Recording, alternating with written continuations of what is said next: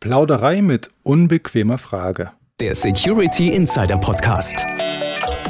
Der Podcast für Security-Profis mit Infos, News und Meinungen rund um IT-Sicherheit. Und hier sind Peter Schmitz und Dirks Rocke. Hallo und herzlich willkommen zum Security Insider Podcast. Für Sie am Mikrofon ist Dirks Rocke und bei mir im virtuellen Studio sitzt wieder Peter Schmitz, Chefredakteur von Security Insider. Hallo Dirk und hallo liebe Zuhörerinnen und Zuhörer. Schön, dass Sie wieder dabei sind bei dieser neuen Folge des Security Insider Podcast. Ja, und heute hätte ich mal eine ganz grundsätzliche Frage an dich, Peter. Ja, jetzt bin ich aber gespannt. Es geht natürlich um unsere Podcasts. Die sind da eigentlich nicht unbedingt als Kreuzfeuer angelegt, sondern eher als lockere Gespräche im Plauderton. Aber manchmal will man dann doch unbedingt noch eine unbequeme Frage loswerden. Tja, was macht man dann? Hm, naja, ich denke, wenn man dem Gesprächspartner die Möglichkeit gibt, sich darauf vorzubereiten, dann sollte sowas ja kein Problem sein. Ja, aber manchmal geht's nicht und sollten wir dann damit rausplatzen, auch auf die Gefahr hin, unser Gegenüber am Mikrofon vielleicht ein bisschen in Verlegenheit zu bringen? Mhm. Das ist natürlich blöd. Also zur Not kann man das dann ja rausschneiden, wenn irgendwie das nicht so gelaufen ist, wie man es will. Und ja, gut, im schlimmsten Fall hat man dann halt am Ende einen wütenden Gesprächspartner und keinen Podcast. Aber das ist ja dieses Mal nicht passiert, oder? Lange Kunstpause. Nee, Spaß beiseite. Ist natürlich so nicht passiert, aber im Gespräch mit Klaus Rauberger hatte ich genauso einen Moment.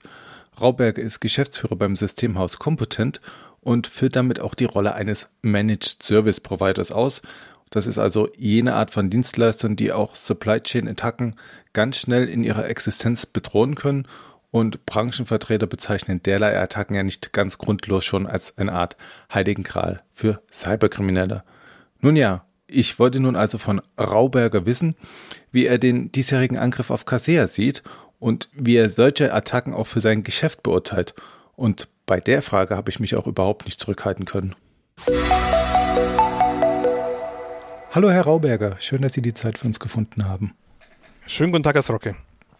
Ja, und heute geht es um das Thema KMU und Sicherheit und da haben wir uns Sie rausgepickt, weil Sie CEO und technischer Leiter bzw. die technische Leitung innehaben beim süddeutschen IT-Dienstleister Computent.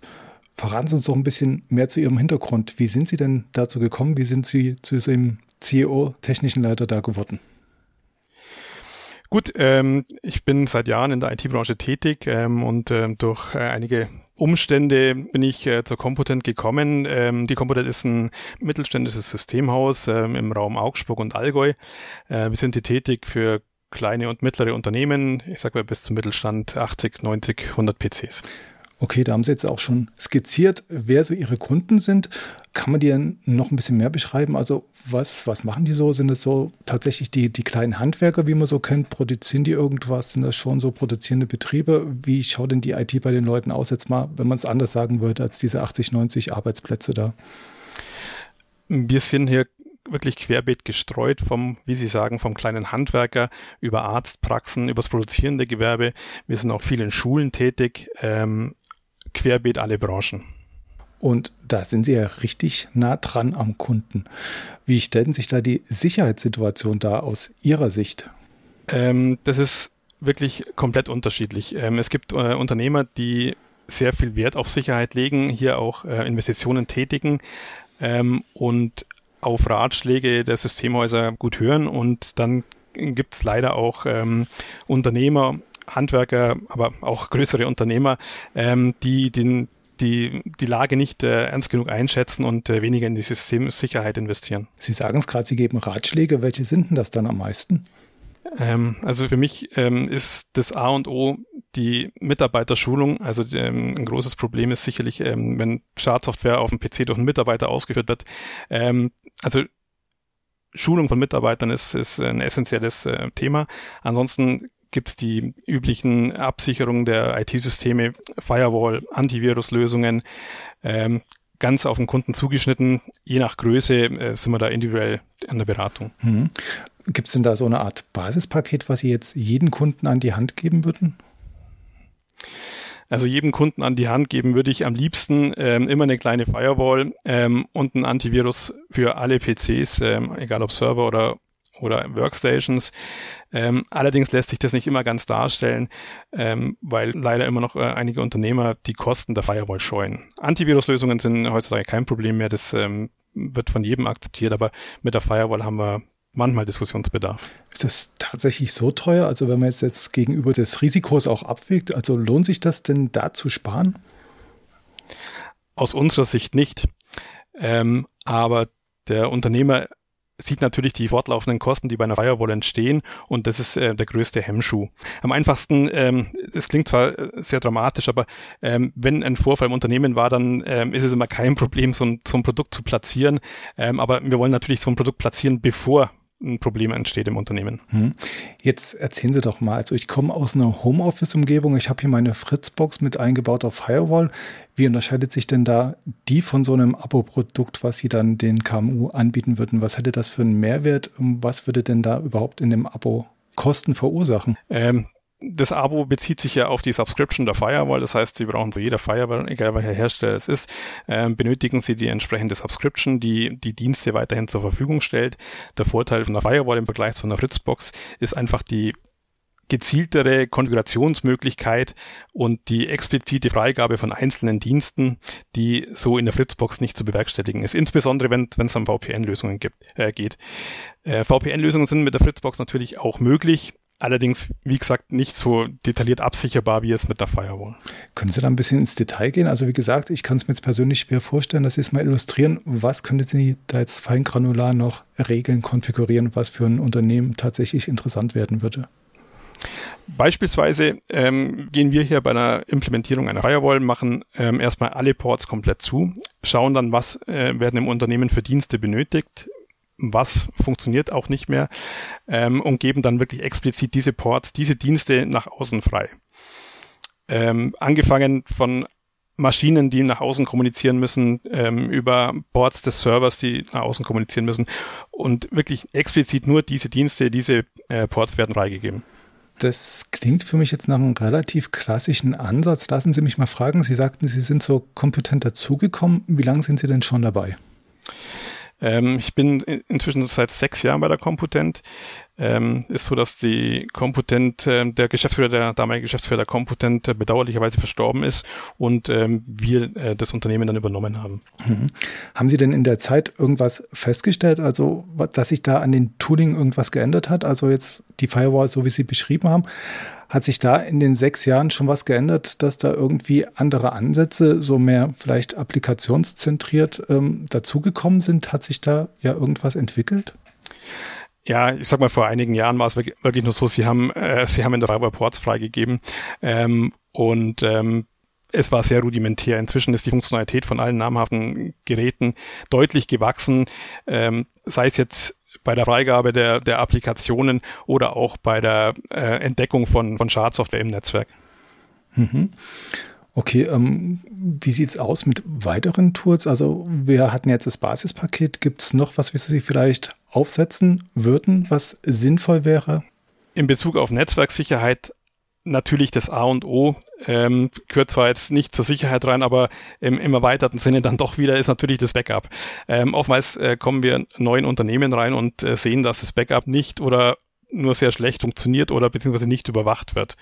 Ähm, ist natürlich ähm, ein essentielles ähm, ein essentieller Punkt, ähm, um notfalls auch Daten wiederherstellen zu können, wenn, wenn hier ein Vorfall wäre. Mhm. Ähm, warten Sie das auch als Dienstleistung? Stichwort Managed Security Services? Äh, wir bieten es als Dienstleistung an. Wir haben hier verschiedene Pakete, angefangen von der Serverüberwachung über der Überwachung der Firewall und natürlich Backup-Überwachung. Gehen wir nochmal zurück. Sie sagten ja, ähm, wenn es einen Sicherheitsvorfall gab, ist das in den Unternehmen leichter zu kommunizieren, dass man vielleicht was tun sollte. Wie oft gibt es denn solche Sicherheitsvorfälle? Haben Sie da einen Überblick? Können Sie da ja, Statistiken, finden Sie da Statistiken, wie viele Ihrer Kunden betroffen sind? Ähm, es wäre natürlich schlecht, wenn ich sagen würde, es sind alle Kunden betroffen. Nein, um Gottes Willen. Ähm, statistisch, es ist echt schwierig. Also ich sag mal, wir haben alle zwei Monate mal ähm, einen Anruf, ähm, wo, wo es einen Verdachtsfall gibt und wirklich betroffen, wo man sagt, okay, ähm, wir könnten uns vorstellen, dass hier Daten abgeflossen sind. Ähm, das haben wir nicht öfter wie einmal in unserem Kundenkreis im, im Jahr. Also und dann stellt sich oft mal auch heraus, ähm, bei der genauen Analyse, ähm, dass dann Gott sei Dank keine Daten abgeflossen sind. Aber einen ernsten Vorfall äh, würde ich sagen ungefähr einmal im Jahr in unserem Kundenkreis. Das deckt sich jetzt allerdings nicht so mit den Zahlen vom Bitkom. Die haben kürzlich eine Studie rausgebracht, in der sie gesagt haben, ja, neun von zehn deutschen Unternehmen waren im Jahr 2020, 2021 von irgendeinem Angriff betroffen. Ähm, es kommt natürlich darauf an, ob der Angriff erstens mal entdeckt wird von uns oder auch vom Kunden. Ähm, es kommt in dem Fall natürlich wieder darauf an, ob der Kunde von uns diesen Managed Service äh, gebucht hat, dass wir es auch überwachen. Und ähm, dann gibt's sehen wir natürlich in der Firewall schon öfter, dass, dass Angriffe stattfinden, aber die Gott sei Dank äh, auch geblockt werden. Also ich muss sagen, es ist, es ist so, dass ähm, Kunden, die heute bei uns äh, diesen Managed Service buchen, ähm, die haben ausschließlich Firewalls im Einsatz und ähm, dort sehen wir in den Logfiles schon, dass sich was tut, aber Gott sei Dank nicht durchgekommen sind.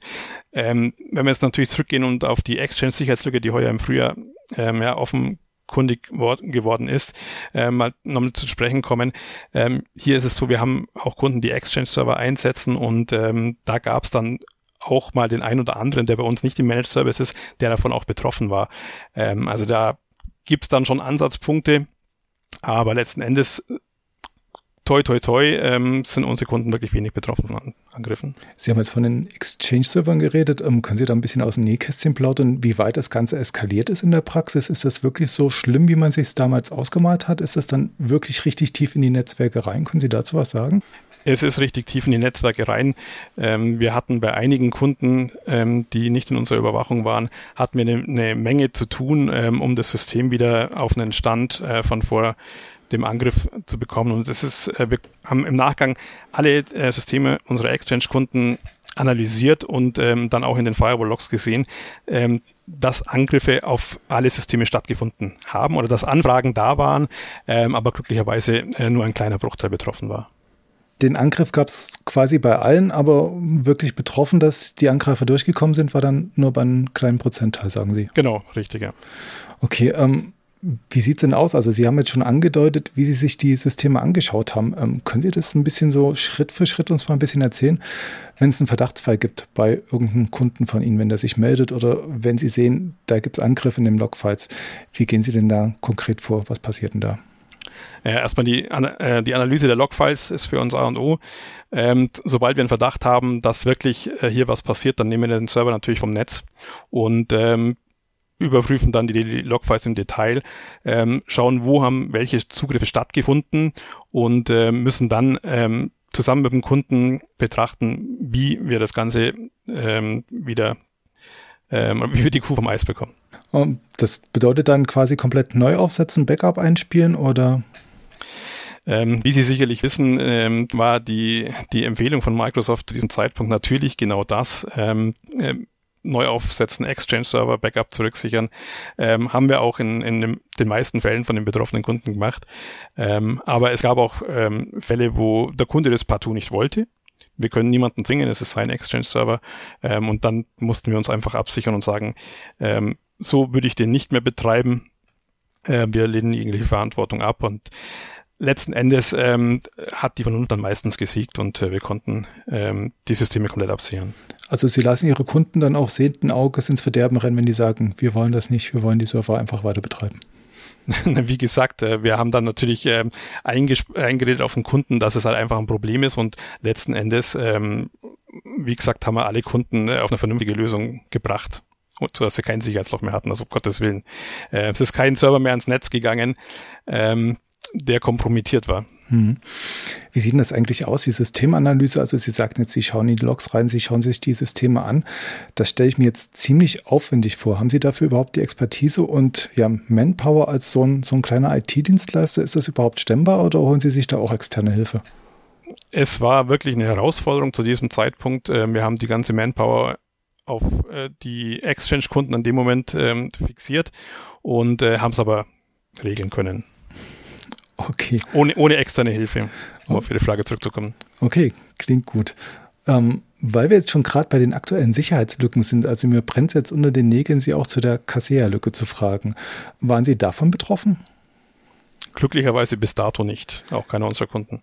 Mhm. Haben Sie denn ähnliche Tools, ähm, wo Sie vielleicht eventuell ein ungutes Gefühl haben, also wo man dann sagt, das ist dann doch so ein Supply Chain fähiger ja, Angriffsvektor, wenn da irgendwas schief geht, wenn da eine Lücke ist, dass ich meinen Kunden vielleicht doch nicht unbedingt nur Gutes tue, sondern vielleicht auch, ja, trojanisches Pferd möchte ich es jetzt nicht nennen, aber doch eine zusätzliche Schwachstelle unterschiebe. In dem Moment, wo die Kaseya-Lücke aufgetaucht ist, haben wir uns natürlich Gedanken drüber gemacht, ähm, ob wir, ob es da was geben könnte und ähm, haben eigentlich befunden, dass wir, dass wir da gut aufgestellt sind und ähm, man kann nie 100% die Hand dafür ins Feuer legen, aber äh, ich glaube echt, ähm, dass wir unsere Services so ähm, fokussiert haben, dass es eigentlich nicht passieren dürfte. Das klingt jetzt für mich als Außenstehenden bisschen schwammig. Ähm, wie kann man denn sowas absichern? Naja, absichern können wir es nicht, aber ähm, wir haben halt jeden Service, den wir anbieten und den wir auch einkaufen, äh, genau unter die Lupe genommen und ähm, geschaut, wo könnte was passieren. Und das ist die Abwägung äh, und durch die sind wir dann zu dem Ergebnis gekommen. Wie wäre denn die Abwägung bei der Kassierlücke gewesen, also bevor die bekannt geworden ist? Hätten Sie da gesagt, es wäre okay gewesen oder? ähm, naja, die, die Kassierlücke ist ähm, auf von dem Moment her eigentlich ein, ein Problem, ähm, weil er komplett auf einen Managed Service ähm, das Ganze fokussiert war. Das heißt, ähm, die Kundensysteme waren ja auf dem Service von Kaseya angewiesen. Mhm. Und ähm, ist, sowas haben wir nicht. Auch unsere Monitoring-Systeme laufen nicht über einen externen ähm, Managed Service, sondern nur über interne Managed Services. Ist das jetzt dann quasi auch so eine Art ja, Checkliste, Ratschlag für Ihre Kunden, beziehungsweise für welche, die es noch werden sollten, ähm, dass man dann halt auch bei seinem Dienstleister drauf achtet, wie der seine Dienste betreibt, wie der seine Services aufgestellt hat, dass man denen halt nicht blindlings vertraut? Ähm, ich denke, wie in jeder Branche und wie mit jedem Dienstleistungsverhältnis sollte man natürlich ähm, schauen, dass der Partner, mit dem man zusammenarbeitet, ähm, hier vernünftig aufgestellt ist und seine Systeme auch analysiert. Aber ich bin mir auch sicher, dass, dass die anderen Systemhäuser ihre Dienste genauso kritisch auf die, auf die Prüfung genommen haben. Auf welche Punkte sollte man denn achten? Fielen Ihnen da jetzt welche ein, so ad hoc? Für, aus Kundensicht meinen Sie? Aus Kundensicht. Also worauf schaue ich jetzt, wenn ich einen sicherheitskritischen Dienstleister einsetze? Was sollte der haben? Worauf sollte der schauen? Was sollte der vielleicht nicht machen? Also ich denke, man sollte auf jeden Fall drauf schauen, was setzt er für Systeme ein und wo sind, sind die Systeme gehostet. Und daraufhin kann ich dann gegebenenfalls Rückschlüsse ziehen, ähm, wo, wo ich mir dann selber ein Bild bilden kann. Gut, dann lassen Sie mich nochmal zusammenfassen. Also wir haben jetzt rausgefunden, worauf schaue ich bei meinem Dienstleister. Ähm, was sind die essentiellen Tools? Da waren wir jetzt bei Antivirus und Firewall. Gibt es noch was, was Sie Ihren Kunden vielleicht ans Herz legen würden als zusätzliche Sicherheit? Ah ja, die Backups hatten wir auch schon noch. Gibt es dann ja SIEM-Lösungen oder irgendwas, was noch aufsetzt, was jetzt vielleicht noch das ja, Stane-Häubchen wäre auf die eigene Sicherheitsstrategie? Ich bin fest davon überzeugt, wenn man diese beiden Punkte vernünftig platziert, ähm, dass eine große Sicherheit da ist. Also in unserem Kundenumfeld ähm, setzen wir auf die beiden Punkte und ähm, sind damit bisher gut gefahren. Mhm. Dann lassen Sie mich jetzt nochmal von der Technik zurückkommen zu dem Ansatz ja Mitarbeiterschulung. Also wir hatten jetzt die technischen Ansätze, Sie hatten aber am Anfang auch gesagt, dass es auch darauf ankommt, wie sind die Mitarbeiter aufgestellt, also wie kritisch sind die, was machen die, wie schnell fahren die auf Lücken rein. Ähm, bieten Sie da Schulungen an?